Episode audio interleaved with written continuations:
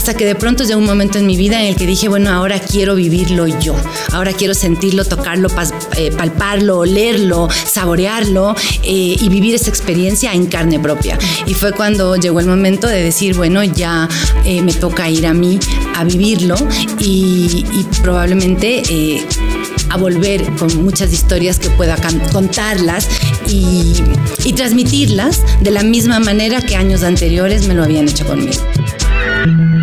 Podemos recorrer el mundo, atravesar fronteras, conocer mil personas y cientos de lugares. Pero hay un sitio de donde nunca nos vamos a ir. Ese lugar somos nosotros mismos. Soy Paula Merchan. Y yo Adriana Márquez. Y en este podcast viajamos desde el mundo externo hacia el mundo interno. Nos cuestionamos, exploramos y nos autodescubrimos. Aquí juntamos voces de personas que se han aventurado de distintas maneras. Y que en sus travesías se han dado cuenta que hay más caminos de los que imaginaban. Creemos que a través del viaje nos conocemos. Y hoy contigo nos vamos Mapa Adentro. Hola, bienvenidas y bienvenidos a Mapa Dentro, el podcast en el que conocerás países, lugares y culturas. Y donde te acompañaremos al viaje más importante, el viaje hacia uno mismo. Mi nombre es Adriana Márquez. Y yo soy Paula Merchán y hoy vamos a hablar sobre movimiento para vivir y sobrevivir. Para aclarar el tema, tomamos el fragmento de una canción de Jorge Drexler que dice, si quieres que algo se muera, déjalo quieto. Y nos pareció un tema importante de tratar, pues somos históricamente y por naturaleza nómadas. Además, más que la vida es el viaje en el que todos somos pasajeros. Para hablar de ello, hoy nos acompaña Ana María Chediak, fotógrafa y mujer en constante movimiento. Ana María Chediak nació en Quito, Ecuador, estudió en Boston y se especializó en fotografía en Madrid. Se ha dedicado a su gran pasión, la fotografía desde 1993, dividiendo su tiempo entre proyectos artísticos y editoriales. El ente de Ana María no conoce fronteras. Captar la esencia de las diversas culturas y la vida animal alrededor del mundo ha sido su inspiración. Ha viajado por 63 países de los cinco continentes y ha publicado cinco libros: Galápagos Life and Evolution, África, Bloom, Ethos y El Escondrijo del Toro. Además fue elegida como Mujer del Año por Artes Visuales por Revista Hogar en 2019, como también ha obtenido varios reconocimientos en los Sony World Photography Awards, National Awards, IPA International Photography Awards y en el 2014 ganó el premio Enrique Ponce como Fotógrafa del Año. Hola querida Ana María y muchas gracias por estar en Mapa Adentro. Queríamos conversar un poco de todo contigo. Mil gracias a ustedes primero que nada por la invitación. Estoy feliz de estar esta tarde aquí. Ana María, por tu trabajo fotográfico, sabemos que no paras de moverte por el mundo, que tienes un alma inquieta. ¿Cuál es la importancia de este constante movimiento para ti en esencia como Ana María y como fotógrafa? Yo te diría que hay muchas maneras de moverse en la vida. Yo creo que hubo una, y eso también responde a distintas etapas de la vida. Creo que hubo momentos en mi vida en la que me moví a través de un libro. Yo creo que uno viaja a través de un libro, viaja a través de, de, una película, de cine, viaja a, a, través de la música, ¿por qué no? Y, y así me puse a viajar eh, a distintos lugares a través de, libros y documentales que caían en mis manos, hasta que de pronto llegó un momento en mi vida en el que dije, bueno, ahora quiero vivirlo yo, ahora quiero sentirlo, tocarlo, eh, palparlo, olerlo, saborearlo eh, y vivir esa experiencia en carne propia. Y fue cuando llegó el momento de decir, bueno, ya eh, me toca ir a mí a vivirlo y, probablemente a volver con muchas historias que pueda contarlas y, y, transmitirlas de la misma manera que años anteriores me lo habían hecho conmigo. Entonces creo que la vida, la vida es movimiento. O sea, lo único certero que tenemos en la vida es que es el cambio, es que estamos en constante cambio. Y, irse en contra de eso es ir en contra de, de, Natura. Ahora, sin embargo, también creo que, que hay momentos que uno necesita parar ¿no? Eh, creo que, hay instantes en la vida, eh, justo me, bajé del avión el domingo en la noche y, tengo que volverme a subir a un avión en unos días más y esta era la primera vez que decía, eh, estoy cansada, necesito parar un momento. porque también tiene su magia. Yo creo que el viaje y el movimiento se decanta cuando uno para, cuando uno tiene, eh, se permite a sí mismo hacer un análisis y mirar atrás de lo vivido. Eh, cuando vas a ciertos lugares estás en movimiento, por supuesto, pero parar también te, te hace pensar y cuestionarte de dónde vengo, hacia dónde voy. ¿Por qué voy? ¿Por qué voy hacia allá? Entonces yo creo que ahora estoy en una etapa en mi vida, sobre todo, que me estoy preguntando mucho más, no por qué, sino para qué. Es un constante, eh, es la pregunta que me acompaña ahora últimamente, eh, que cada vez que hago algo, que cada vez que me muevo, que cada vez que me mm, busco un proyecto y me pregunto, ¿para qué?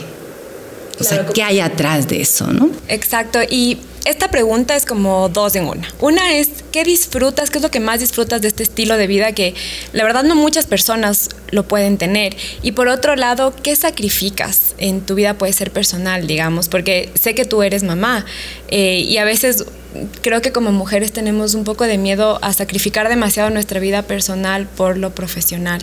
Entonces, eso, ¿qué es lo que más disfrutas? Y también, ¿Qué es lo que has tenido que sacrificar si es que has tenido que sacrificar algo? Yo creo que más que sacrificio, te podría decir que, que fue, fueron decisiones.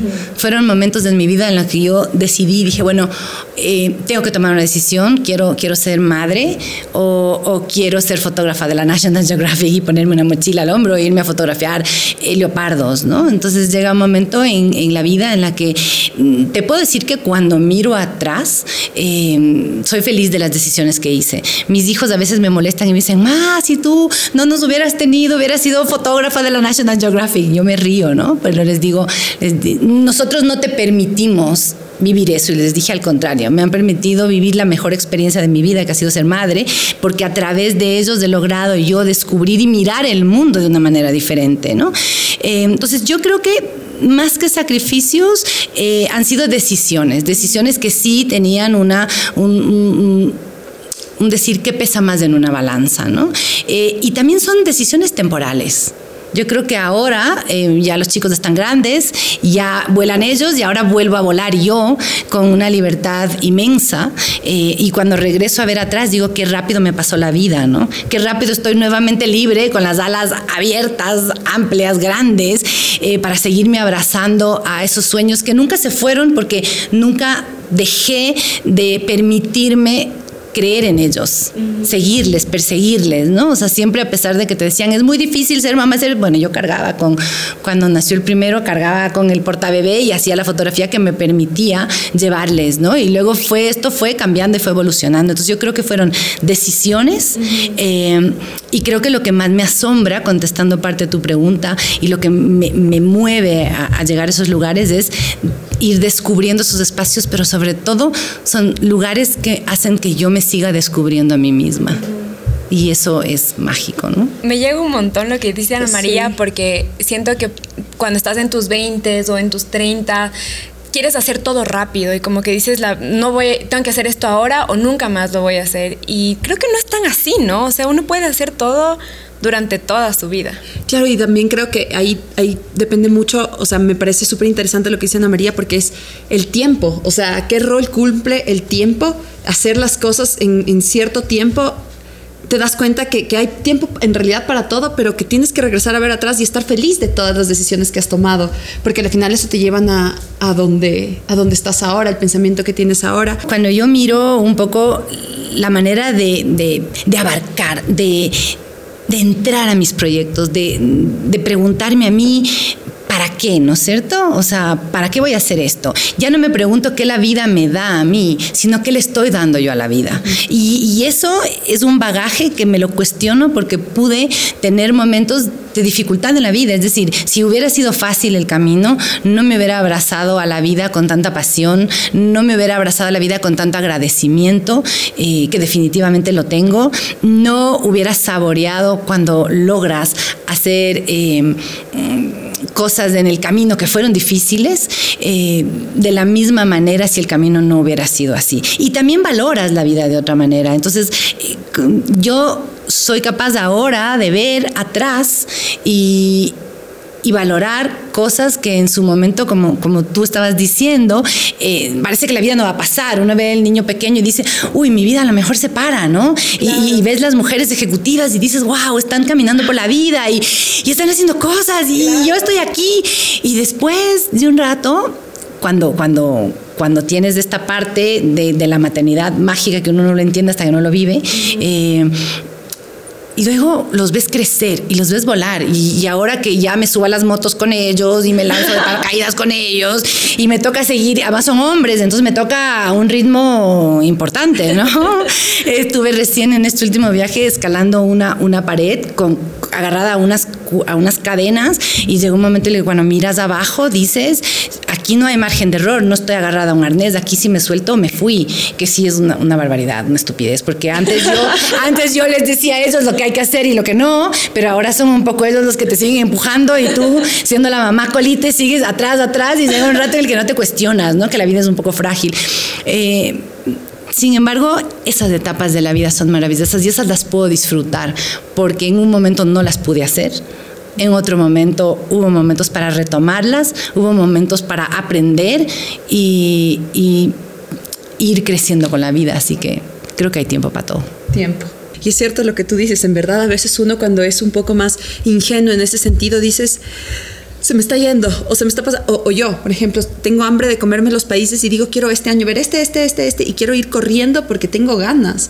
Y al mismo tiempo me dicen como, Adri, tal vez piénsalo un poco mejor, cálmate, y yo como, sí, respirar. Como que ya tiempo, va a llegar. Tiempo, ajá.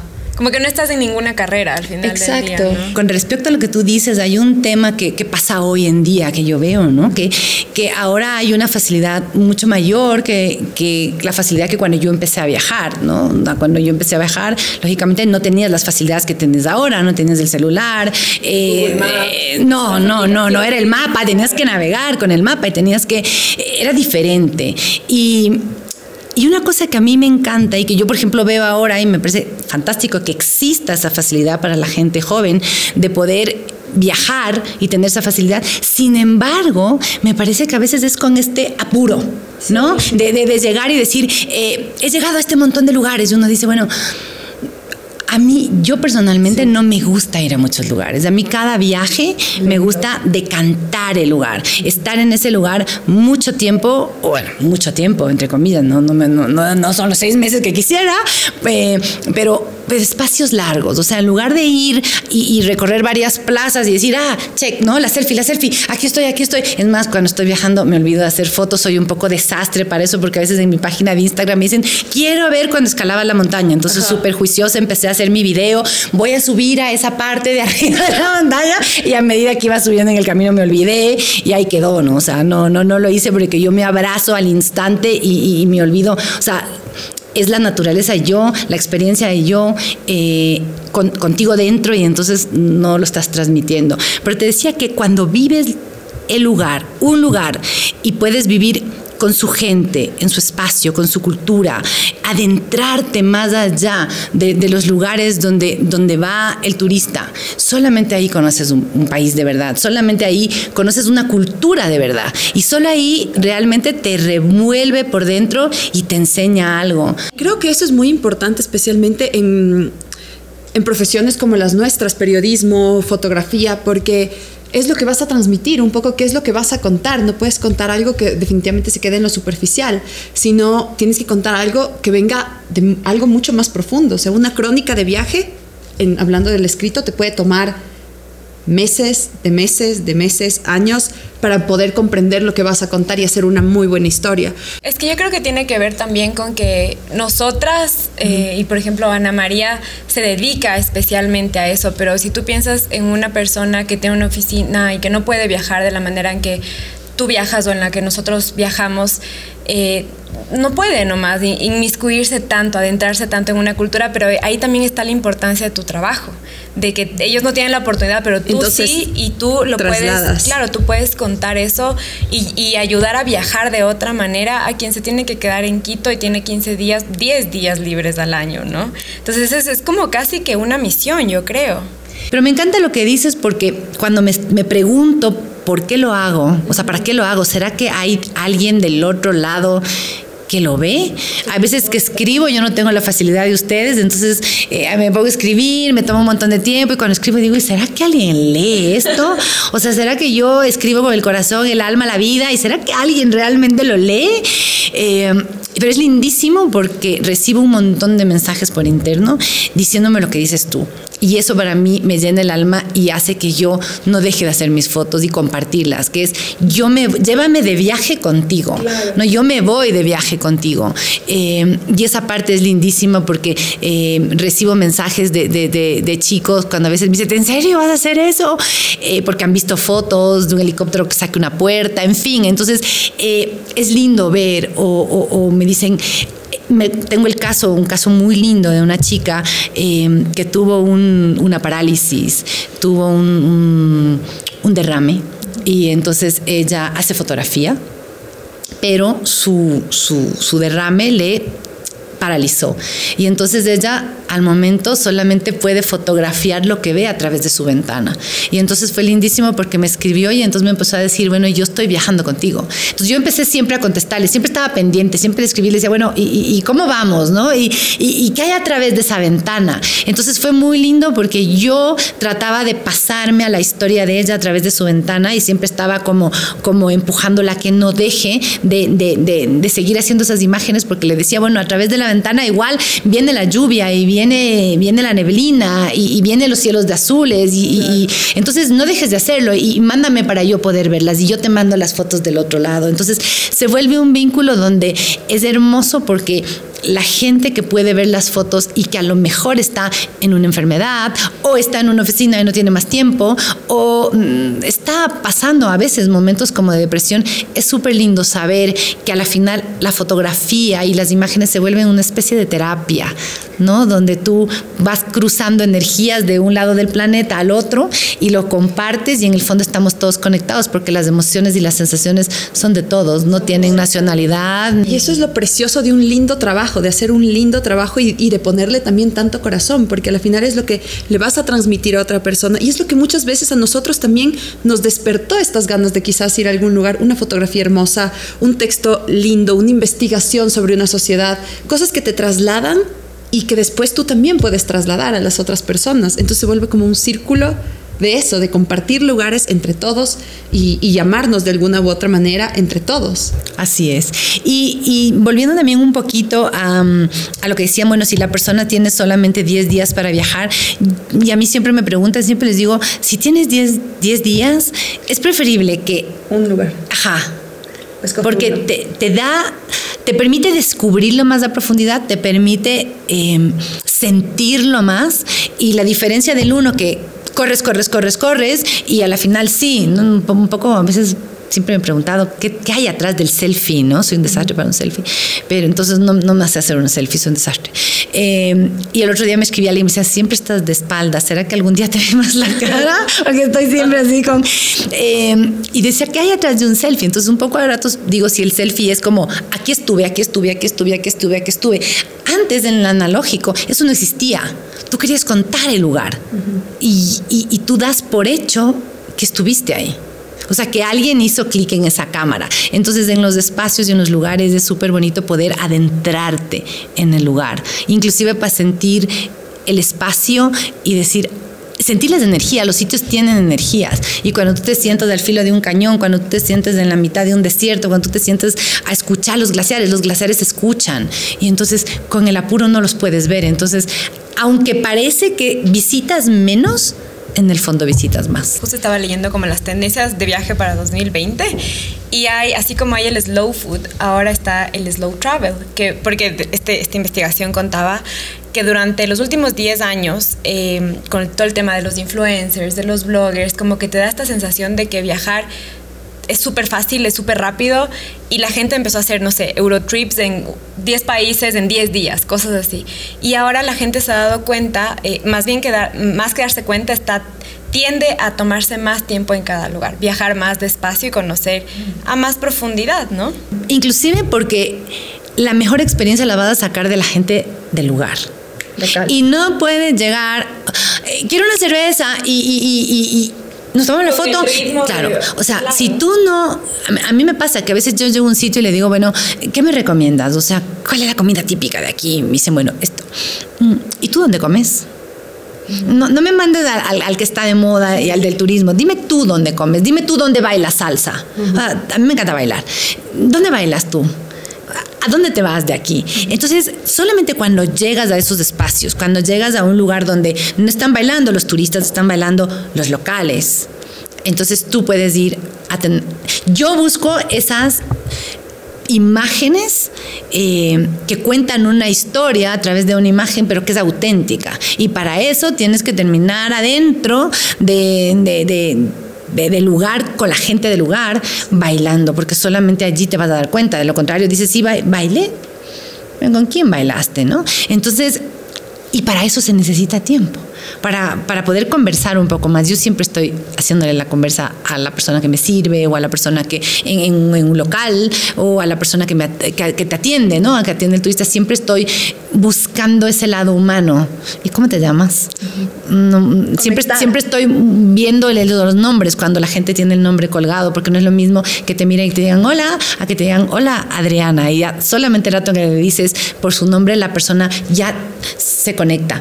Y de esa misma manera hago mis, mi, mis, no, mis research, o sea, mi, mi investigación, perdón, antes de irme a un lugar, porque no es lo mismo llegar a un lugar y saber de su cultura, de sus tradiciones, de su, de su religión, de sus costumbres, que demuestran a través de tu actitud hacia ellos que tú estás respetando su cultura, que llegar sin decirle, pues, eh, hola, ¿qué tal? No sé, o sea, hay gente que dice, bueno, yo voy con los hombros destapados. Bueno, yo tal vez siempre estoy con mis camisetas BBD, pero sé que hay lugares y espacios donde en su cultura eso no está bien, bien visto. que hay otros códigos. Exacto, y uno tiene que respetar. Es como que yo voy a tu casa, yo voy a tu casa y no impongo los míos. Yo voy a tu casa y me adapto a los tuyos. O sea, agradezco que me abres las puertas de tu casa y a partir de esa puerta de tu casa, esa es tu casa. Y yo voy allá a descubrir cómo tú vives, ¿verdad? No imponer algo. No a imponer algo. Exacto. Entonces, todo ese tipo de cosas para poder hacer un análisis. Mis hijos se ríen cuando yo viajo mucho. A veces les he llevado a muchos viajes con, conmigo y, y, al final del viaje siempre les pregunto, bueno, ¿qué, qué ¿Cuál es la lección que han sacado estos? Cada vez que se acaba el viaje empieza, uy, ya viene mamá. Ya va a empezar a preguntarnos la profundidad del viaje y qué aprendieron en el viaje. Pero a la final ahora es genial porque uno de ellos está viviendo en Washington y entonces me, me llama y me dice, oye, extraño ese análisis de, de ¿qué hubo? ¿Qué hay atrás de esto? ¿no? Y en este último viaje les preguntaba, sí, vimos cañones y nos, estuvimos en el cañón del Colorado, nos metimos a hacer este trekking maravilloso en los parques nacionales en la zona de, de Utah y de Arizona. Y al final le decía así, pero ¿qué decían en esos espacios? De esa soledad, de esa inmensidad, ¿qué te contó? ¿Qué te dijo? ¿Qué te retó? ¿Qué hay antes y un después? Ese, ese, ese, ese, ese vínculo que crece como, como pareja, como, como familia, como amistad, como contigo mismo. Exactamente. Me encantan estas preguntas, nunca, me, nunca lo había pensado de esa manera, como ¿qué te dice este lugar? Y al final te estás conociendo a ti mismo, ¿no? Qué lindo. Hermoso, hermoso. Y yo tampoco lo había valorado de esa manera. Mi papá también desde muy chiquita siempre me pregunta, ¿y qué aprendiste de aquí? ¿Y qué viste acá? ¿Qué te sorprendió? De, o sea, es como, y, claro, te hacen dar cuenta sin tú ni siquiera darte cuenta que sacas como pequeñas lecciones, o sea, sutilmente pequeñas lecciones de todo. Y, y, te llegan.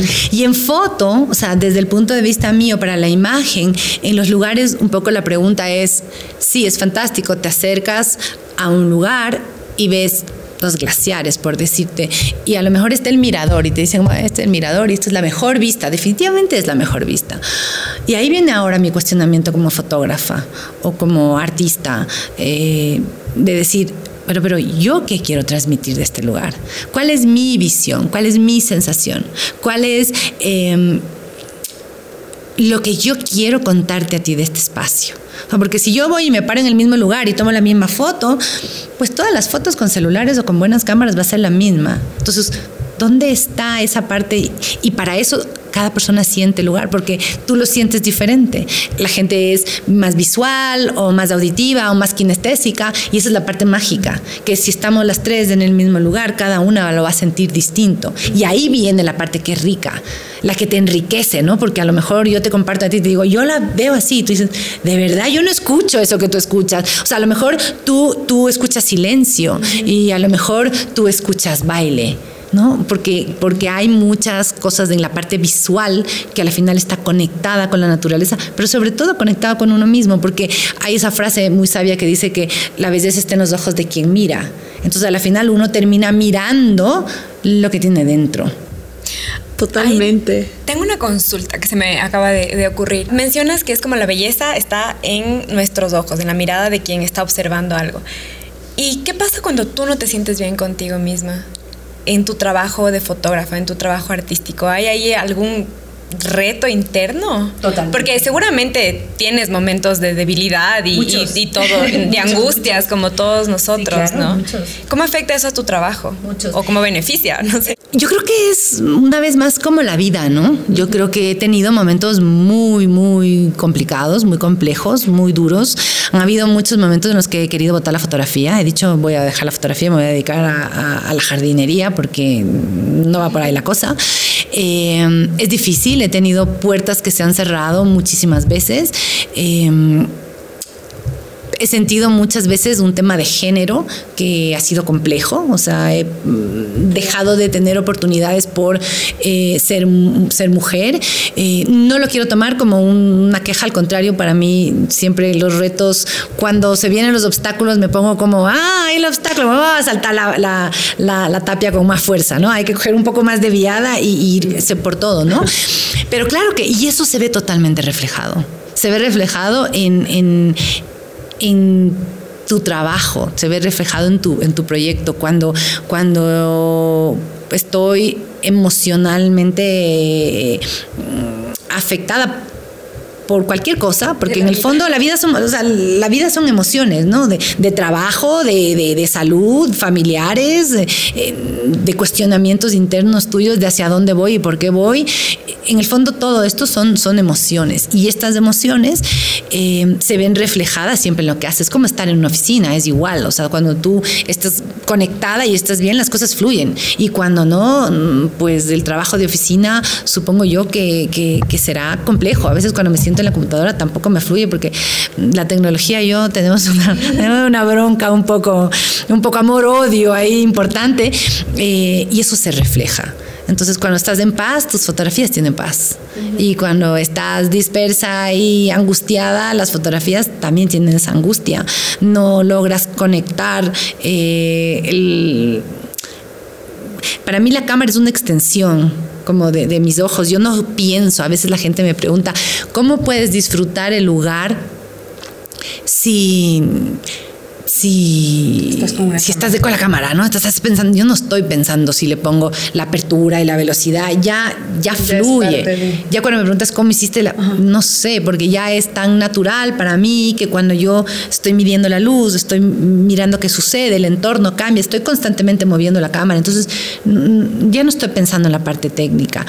Em, pero sí que se ve reflejada en la parte emocional hay momentos en los que uno se bloquea, hay momentos que he bajado la cámara y he dicho, eh, creo que es momento de, de respirar, de meditar ¿Eso haces para recuperar la paz? Sí, para mí la fotografía es una meditación, aunque te parezca que no, para mí es, es, es, cuando más feliz me he llegado a sentir, cuando más conectada puedo estar con, con, con mis emociones y con mis sensaciones.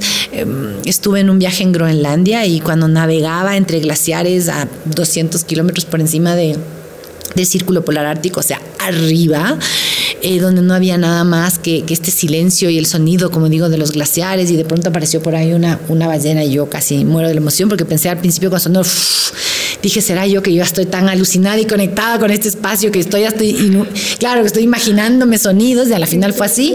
Por suerte la había escuchado para poder hacer la siguiente foto cuando salió, pero en esos instantes en los que tienes una conexión total, eh, son los que te llenan, pero definitivamente volvíamos a la pregunta inicial y a lo que hablábamos de un inicio, no del movimiento. El movimiento es fantástico, pero también cobra vida cuando te, das un tiempo para parar, eh, para sentir, para permitirte equivocarte, porque uno se equivoca constantemente en el camino, es parte de permitirse. A veces soy un poco perfeccionista, entonces soy como, soy lo más dura conmigo, soy muy dura conmigo en muchas cosas y, también estoy como en esa etapa de, de, permítete, ¿no? O sea, permítete porque es parte.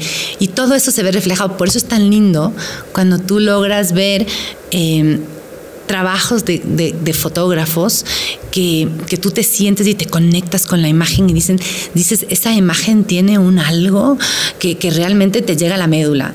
Y como fotógrafos, eh, es una verdadera satisfacción y es una ilusión inmensa de saber que si tú en algún momento llegas a colgar una foto en una exposición o en uno de los libros y alguien abre la página 25 y, vibra con esa foto o, se te pone así como la piel o las maripositas, una persona, tú dices, esa imagen ha valido la pena porque me logré conectar con alguien más.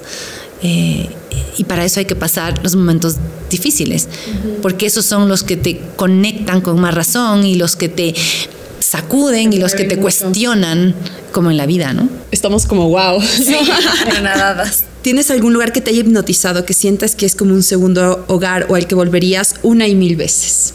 El lugar al que yo mm, siento una conexión, con el que sentí una conexión brutal, ha sido el África. De hecho, he estado en ocho países del África y este año vuelvo dos veces. Tengo dos distintos viajes antes de que se acabe el año. Pero el África es un continente al que, con el que me identifico un montón, al que volvería, al que me... Eh, pero no te puedo decir un rincón en especial porque creo que justamente lo que le hace mágico es esa fusión de lugares que hacen lo que compone ese continente, ¿no? Desde los desiertos y los paisajes, que no fueran igual si no estuvieran enmarcados con esa vida animal eh, salvaje tan maravillosa que existe y que tampoco estaría completa si no fuera eh, unida a a la gente que vive alrededor de estos espacios. Y por eso es que para mí es tan importante y, eso se ve un poco reflejado, o por lo menos trato de que se vea reflejado en el trabajo.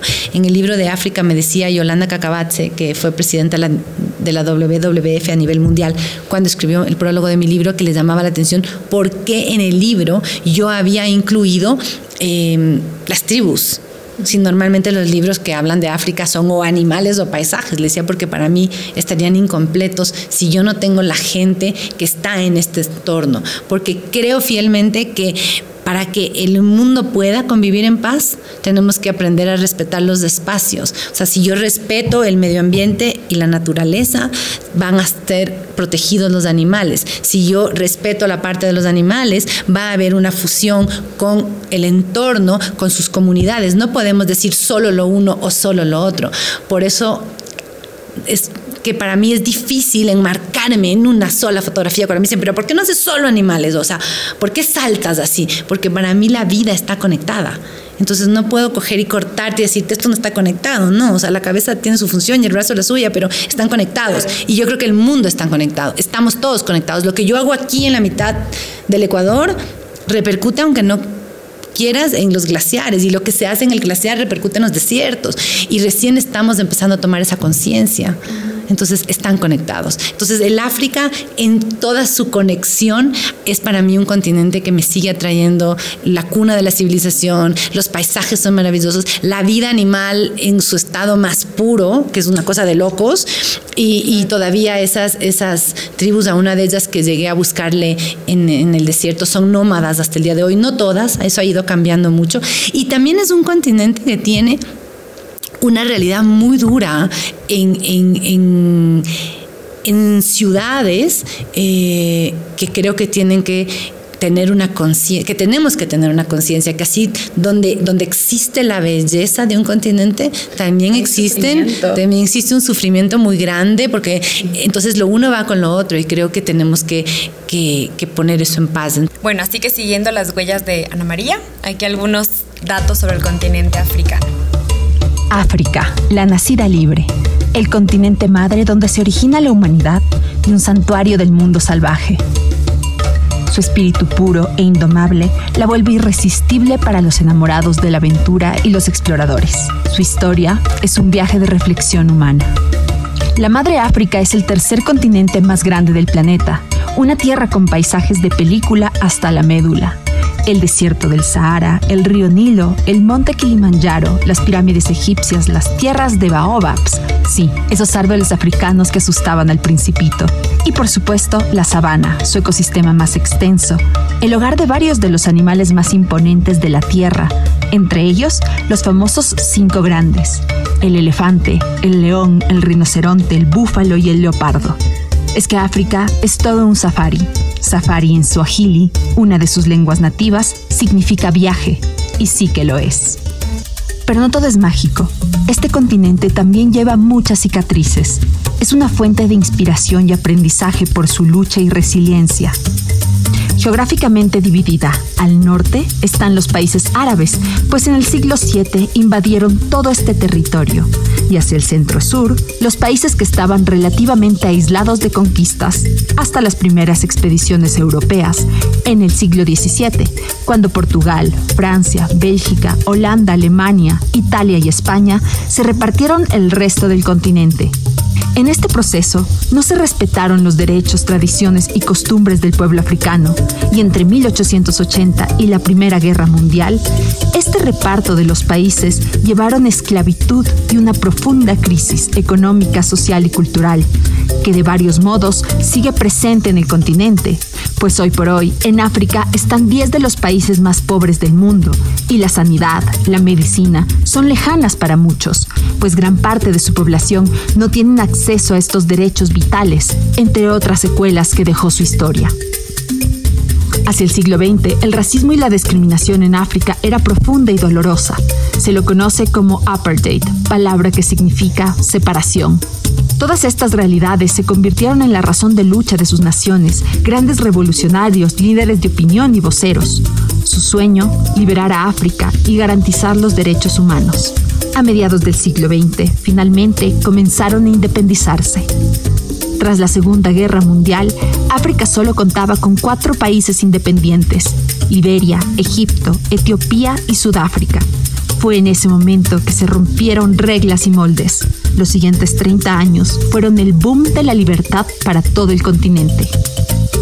En este proceso fueron elementales varios legados de activistas como Nelson Mandela, Mariama Ba, Patrice Lumumba y otros que lideraron y cambiaron la historia de África, como también muchos personajes con premios Nobel de la Paz.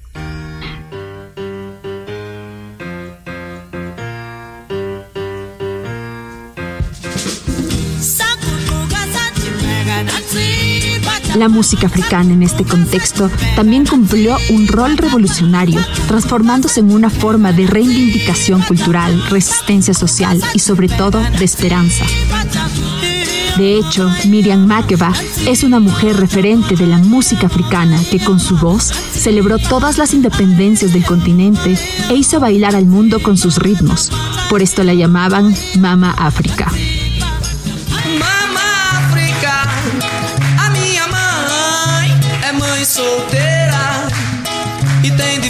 Entre otros talentos, es la cuna de Cesaria Évora, conocida como la diva de los pies descalzos de Cabo Verde, Freddie Mercury, vocalista de The Queen de los barrios de Stone Town, Tanzania, y Hugh Maskela, otro grande del jazz de Sudáfrica. Los ritmos nacidos en este continente tienen influencia en toda la música del mundo, componen a todos sus continentes hermanos, empezando por el blues, funk, calypso, gospel, salsa, de algún modo, todos llevamos África en la sangre, la danzamos. Hay que ir a África, no solo porque uno de los motores económicos está en el turismo y en manos de los viajeros, también porque esta tierra es la raíz de los seres humanos, nuestro origen. Ernest Hemingway decía, Nunca supe de una mañana en África que al despertar no fuera feliz. Una frase que al respirar y explorar este continente se comprende, pues provoca un sentimiento como ningún otro, como una madre. Es el vientre que dio luz a nuestra especie. Y antes de volver a nuestra conversación, queremos invitarte a que te suscribas a nuestro canal de YouTube y nos sigas en nuestras redes sociales como arroba mapa adentro. En YouTube no solo nos puedes escuchar, sino que nos puedes ver junto a todos nuestros invitados y no perderte de ninguna novedad seguramente te ha pasado que tú recuerdas a un continente y te, y te viene un sentimiento o se te viene una palabra a la cabeza. Eh, a, mí me pasa, no sé si te pase, pero yo estoy segura que algo simboliza cada continente para ti. Te diría que África para mí es libertad. Eh, libertad total. Eh, el Asia, el Asia es es como más equilibrio, ¿no? Es más orden, es más zen. Em, Europa, te diría que, bueno, Europa es más el, primer mundo, ¿no? Las ciudades, el, desarrollo, no te digo que Asia no lo sea, ¿no? Pero en Asia, a lo mejor a los lugares que yo he querido llegar ha sido como más, y busco un poco más de esa esencia, ¿no? Em, esa esencia de los lugares como Bután o como Myanmar, que fue una, una locura, o o Cambodia. Te diría que, Sudamérica a mí me huele a casa. Eh, tiene, tiene los bosques y, me huele a mi infancia, me, huele a lo que siempre quiero volver, ¿no? O sea, me, voy por todo lado, pero luego vuelvo. Y, y Norteamérica...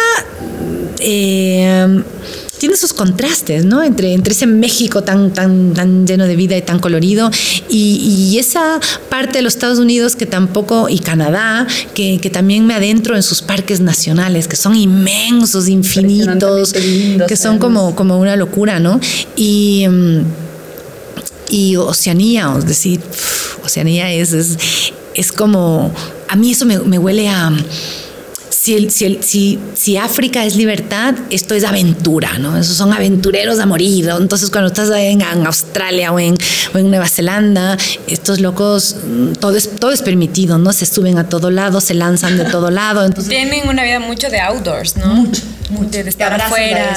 Y entonces te contagian y, tú te crees que, que, eres Iván Vallejo y te, pues Santi Quintero, amigos míos, y, te quieres ir a, escalar lo que te pongan. Entonces eh, sí tienen esas distintas sensaciones que vas pasando por los lugares, que son las memorias cuando a veces uno se acuesta, cuando me desvelo y, te dicen, piensa en un lugar al que te quieres ir. Bueno, va a depender seguro, según, según el ánimo a dónde me quiero ir. Nos encantaría que nos cuentes sobre el proyecto en el que estás trabajando ahora de retratar la vida de mujeres. Sí, mira, es un proyecto que lo estoy trabajando con una súper... Em, mi, mi, socia, mi amiga, mi maestra, como digo yo, em, nos conocimos en la universidad, porque yo en mi parte inquieta me metí a hacer un curso de verano porque nos habíamos tomado un año sabático. Bueno, mi marido se ha tomado un año sabático y yo pues me colé. y entonces estuvimos dando la vuelta por, por todo lado durante, un, durante un, un año, pero ya los dos últimos meses me dijo, para allá. A ver, yo ya no puedo esto, tú tienes alma nómada, pero yo me agoto, entonces necesito parar. Y entonces paramos y nos quedamos en Madrid dos meses y yo decidí que me metí a la universidad a hacer un de esos cursos de verano intensivos, súper intensivos, ahí la conocí. Y eh, ella es coach, ella es coach y, da charlas y conferencias y asesorías, es una mujer fantástica, con una energía divina y entonces siempre que, que yo iba a Madrid hablábamos, siempre me siguen mis viajes y me dice, ¿por dónde andas? Y yo empiezo a hacer un proyecto desde hace tres años, estoy como en dos proyectos, les voy a contar los dos proyectos como paralelos, están conectados, pero son independientes, ¿no? Nacen en distintos momentos. Primero empiezo un proyecto que, eh, que son mujeres alrededor del mundo. Entonces empiezo yo a fotografiar mujeres desde hace tres años en distintas partes de, de la geografía. Eh, y me llamaba la atención un poco cómo vive cada una y cómo estamos conectadas, porque en el fondo estamos conectadas, eh, independientemente de, de, la religión, de la nacionalidad, del idioma, estamos conectadas. Entonces yo empiezo a, buscar eso en mis imágenes y empiezo a hacer un, un trabajo fotográfico de esto y empiezo a golpear puertas aquí, pero como nadie es profeta en su tierra, empiezo a darme cuenta de que me era difícil buscar un espacio para poder exponer. Entonces em, me llevo a España y en España eh, mando esta obra y está en este momento pasando por una curaduría de selección de esas imágenes para hacer una exposición de mujeres alrededor del mundo. En uno de estos, en uno de estos viajes, estas idas a Madrid, hablando con Cristina, se llama Cristina Castillo, eh, hablando con Cristina, empezamos un poco como queremos hacer algo juntas, ¿qué vamos a hacer juntas? Hagamos algo juntas, ¿no? Y entonces em, ella ve el trabajo de mujeres, porque sí, ella también ha estado muy metida en ese tema, y, em, y empezamos a ver y ella empieza a ver esas fotos y dice, sí, son maravillosas, pero claro, son como muy eh, rurales, es decir, son como muy extremas de, de, de, mm, de, lugares muy puntuales de la geografía, ¿no? Y entonces ella dice, no, yo quiero algo que tenga que ver con la mujer en el día a día, con algo... De la cotidianidad. La cotidianidad. No aquella mujer que está en estos lugares extremos y entonces eh, se crea este, este, este proyecto y son 365 historias de 365 mujeres eh, y entonces que yo estoy haciendo la parte de, bueno, estamos haciendo juntas, yo hago la parte de retratos y ella está haciendo la parte de eh, historias. O sea, el los textos. Los textos. los textos son la vida de, de, las mujeres, o sea, de cada una de ellas, su vida, pero como hay historias súper fuertes también. Nosotros no queremos, la idea no es sacar a la luz esa parte difícil y dura, ¿no? Hemos llorado en las entrevistas juntas, pero un poco la idea es que vamos a resaltar de eso, que tú ¿Qué, positivo puedes sacar? Con tu historia, ¿cómo tú vas a inspirar a otras mujeres? Entonces, un poco la idea es que si yo leo tu historia, yo me inspire en tu historia y tú a su vez te puedas inspirar en la mía. Y entonces, de alguna manera, haya ese, ese apoyo que yo creo que debe de existir en las mujeres, que es apoyarnos y ayudarnos y reconocernos también, porque yo no soy una competencia tuya. Yo puedo ser tu equipo. Podemos juntar corazones, podemos juntar experiencias, podemos juntar em, emociones para crear algo más potente. Y entonces, bueno, hemos fotografiado hasta ahora 140 y ahora vuelvo en el mes de abril, me quedan 200 y tantas, entonces es un proceso largo, por eso vamos desde el año pasado porque se tiene que contactar con las mujeres, se tiene que hacer. Y ha pasado no, si bien es cierto está siendo en Madrid, ha pasado nacionalidades de todo. Y he tenido desde la desde la chica que acaba de ser la primera europea en correr el Dakar sin sin um, equipo de, abastos, sino con su novio, que es la primera vez que lo hace, una chica increíble, hasta mm, Cristina, que fue una chica a la que le tuvieron que amputar su pierna a los cinco años, em, políticas, eh, amas de casa, aventureras, eh, gente que ha tenido, o sea, historias maravillosas, de todo un abanico. Y en esas estamos, así que han pasado cantantes, han pasado actrices, han pasado. ¿Y lo vamos a poder ver en Ecuador o hay que ir a Madrid? Eh, bueno, por supuesto, por supuesto que sí. Tenemos como esa ilusión. Le digo, bueno, pues Cris, empezamos con este proyecto en Madrid y luego ya lo seguimos, lo, seguimos moviendo. Así que por eso le digo que es, que es mi, mi socia, mi amiga, mi, mi, maestra, porque hablar con ella es realmente eh, es, es, un, es un regalo. Es una mujer que tiene una energía y una vibra maravillosa. Y claro, nuestro, nuestra meta es poder presentarlo el 8 de marzo del próximo año, 2021. el Día de la Mujer. Yo personalmente estoy inmensamente agradecida de, haber, de ser parte de esto y de, y de que todas estas mujeres que han pasado frente a mi lente hayan tenido la generosidad de abrirme su, su, corazón y su confianza para poder contarnos estas historias que nos ha hecho llorar juntas y también aplaudirlas de pie, porque cuando tú ves de dónde em, han podido pararse, cómo han podido pararse y el referente que están siendo para otras mujeres, uno solamente regresa a ver y se aplaude y dice qué maravilla, ¿no? Y así quisiera seguir contando más historias. Qué lindo. Me parece tan hermoso y esencial esto de, de ampliar el círculo de mujeres, de, de conocer las historias detrás de cada mujer y también que admires tanto a la persona con la que trabajas y estás sacando un proyecto tan lindo em, a flote. Me parece, te juro, de una admiración y, realmente me, me, alegra mucho. Desde que me contaste el proyecto estuve súper orgullosa, súper feliz y con muchísimas ganas de verlo. Claro, y retomando el tema de la entrevista que es el movimiento, o sea, nada de este proyecto que nos cuentas sería posible sin tocar puertas, sin pensar, sin creatividad, sin que ellas se movilicen. Entonces es, es una importancia gigantesca porque no solo es el trabajo tuyo y de Cristina, sino todo lo que a nosotras nos va a aportar, ¿no? Bueno, y también a los hombres, ¿por qué no? Por supuesto, por supuesto, por supuesto que sí. Un poco lo que busco eh, yo ya a título personal como fotógrafa es fotografiar tu, tu esencia, fotografiar un poco tu, tu alma y, y, esa parte, hay un tema que tenemos todas las mujeres, es decir, a mí que me diga la que no le gusta salir bien en una foto, pero estamos últimamente en, en quiero salir bien en una foto y en eso nos quedamos. Y entonces que, que alguien te saque bien en una foto es fácil. O sea, ustedes dos mujeres guapas solo pueden salir bien. Pero mi reto de yo lograr sacar una foto, esa que vaya más allá de que estés guapa, esa que me hable de ti, de tu esencia. Ahora vamos a pasar a unas preguntas que hacemos a todos nuestros invitados. Son preguntas un poco más para conocerte a ti. ¿Qué elemento, qué animal, qué planta te representa o tú sientes que te identifica? Eh, me encantan los leopardos. Yo creo que soy un poco inquieta, traviesa y rebelde, tal vez como los leopardos. Entonces, mi marido dice que soy un, un, alma indomable, así que bueno, tal vez por ahí me viene la identificación. ¿Cuál es el peor consejo que te han dado? No era tanto un consejo, sino que era como una queja, entre comillas, que siempre con la que me identificaban, eres tan sensible. O sea, el tan sensible era, era una cosa negativa. O sea, ser sensible era lo peor. Entonces era como uno, chuta, es que soy tan sensible, qué horror. O sea, soy sensible, ¿no? O sea, no un consejo, pero sí como una afirmación. Y en algún momento llegué a decir, uy, ¿por qué soy tan sensible? Y después, con el paso de los años, me di cuenta que si yo no tuviera esa sensibilidad, no podría tener la capacidad a lo mejor de expresar a través de, de, mi, de mi fotografía, de mi arte. Si tuvieras el superpoder de cambiar algo en ti, ¿qué cambiarías? Cambiaría un poco de cosas. Todo el mundo dice, no cambiaría nada. Eh, yo creo que, mm, que tomaría un poco más de riesgos.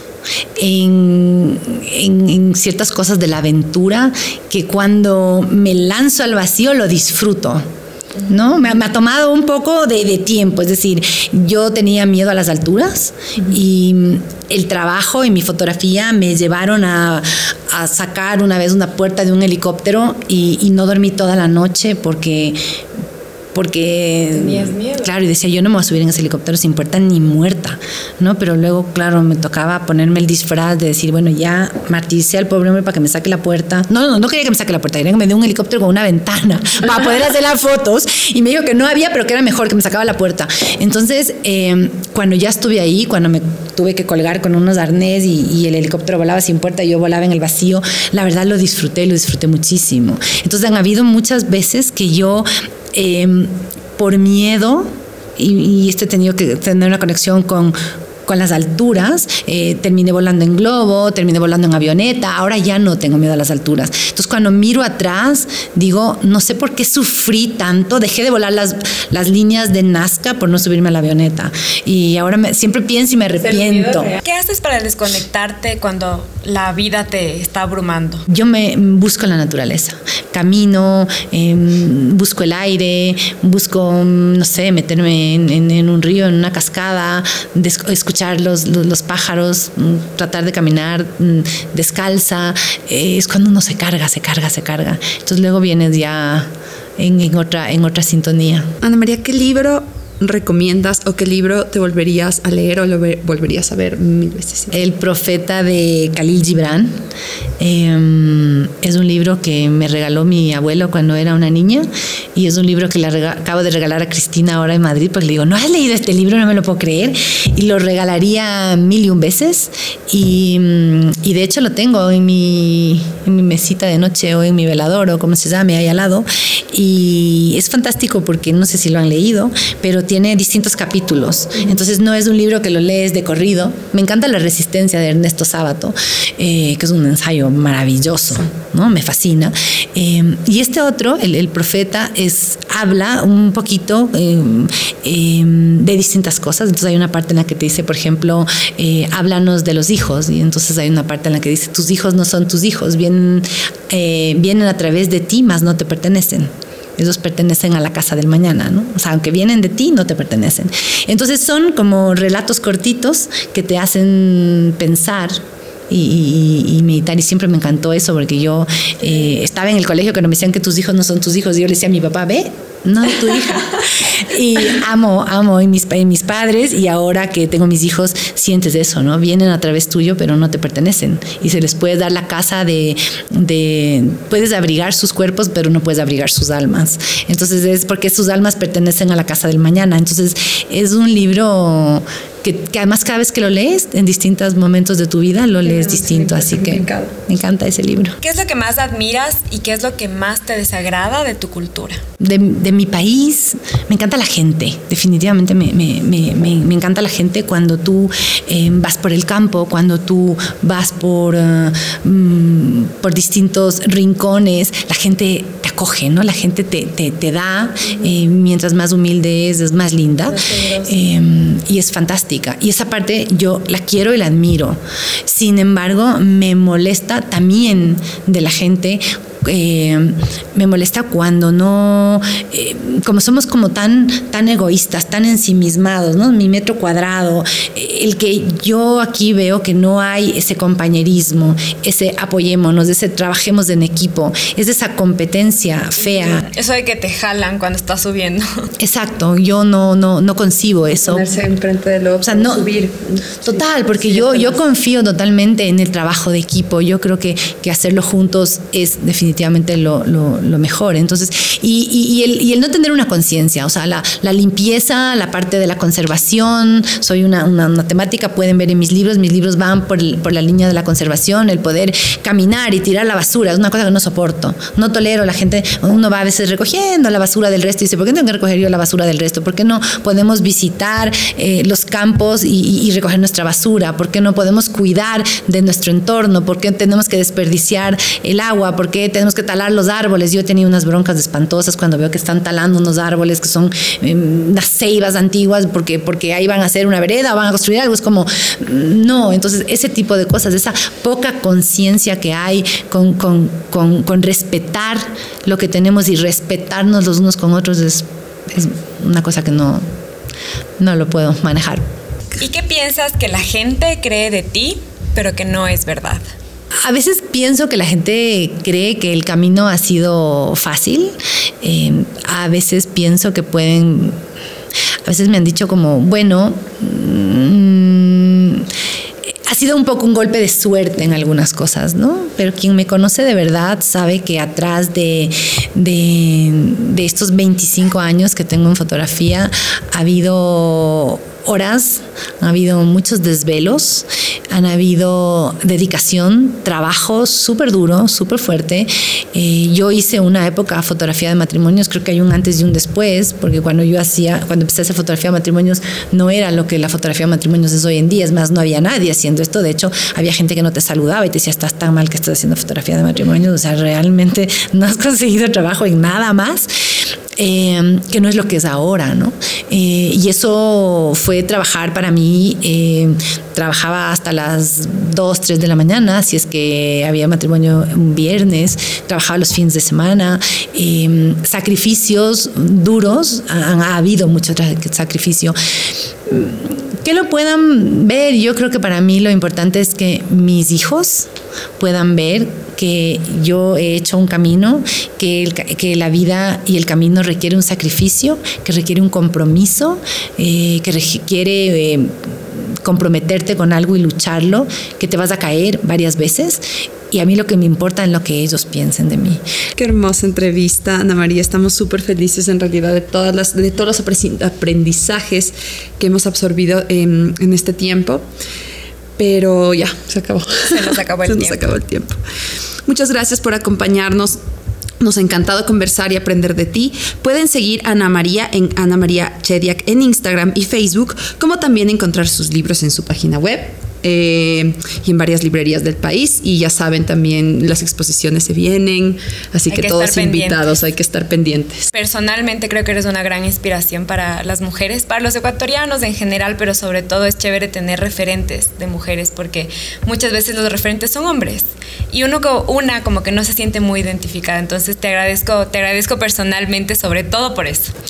Y bueno, yo les agradezco. Primero, gracias por sus palabras. La verdad es que me, me, me hacen hacen sentir eh, inmensamente, no sé, agradecida. Son una inspiración, les agradezco su, su, invitación, les agradezco este tiempo, les agradezco esta rica conversa y, y gracias, invitar a la gente, si me permiten, en la página web es www.anamariachediac.com. Eh, estoy todavía renovándola porque hay un montón de proyectos y cosas que no están ahí contadas, pero a veces cuando lo quieren ver, fotos de auroras boreales o de un poco de cosas ahí están. Y en el Instagram también. Hay veces que yo no pertenezco a esta, a esta leva joven, entonces a veces digo, ya voy a cerrar el Instagram. ¿Será que se mueve o será que no? Así que, que es lindo recibir mensajes porque cuando te cuestionas si subes una foto, ¿no? Y a veces hay mensajes que te dicen, hey, te estoy siguiendo. Había una vez que una chica me dijo, eh, estoy en Japón y hasta que no subas la foto en un proyecto que hice de 365 días no me voy a dormir. Entonces es súper lindo. Me inspiran, eh, me llenan y, y es lindo saber que viajan a través de mis fotos conmigo. Muchísimas gracias. Y bueno, y si quieren que hablemos de algún tema específico o que entrevistemos a alguien, nos pueden contar, ya saben, a través de nuestras redes sociales, como arroba mapa dentro en Instagram y en Facebook o en nuestro canal de YouTube. Y como siempre, si les gustó este programa, les pedimos que lo compartan para poder llegar con estas historias a muchas más personas. Y agradecemos también a la Escuela de Comunicación y al taller de experimentación audiovisual de la Pontificia Universidad Católica del Ecuador, que es donde grabamos de este podcast. Yo soy Pau Merchan. Y yo Adriana Márquez y nos vemos y escuchamos la próxima semana para un viaje mapa, adentro.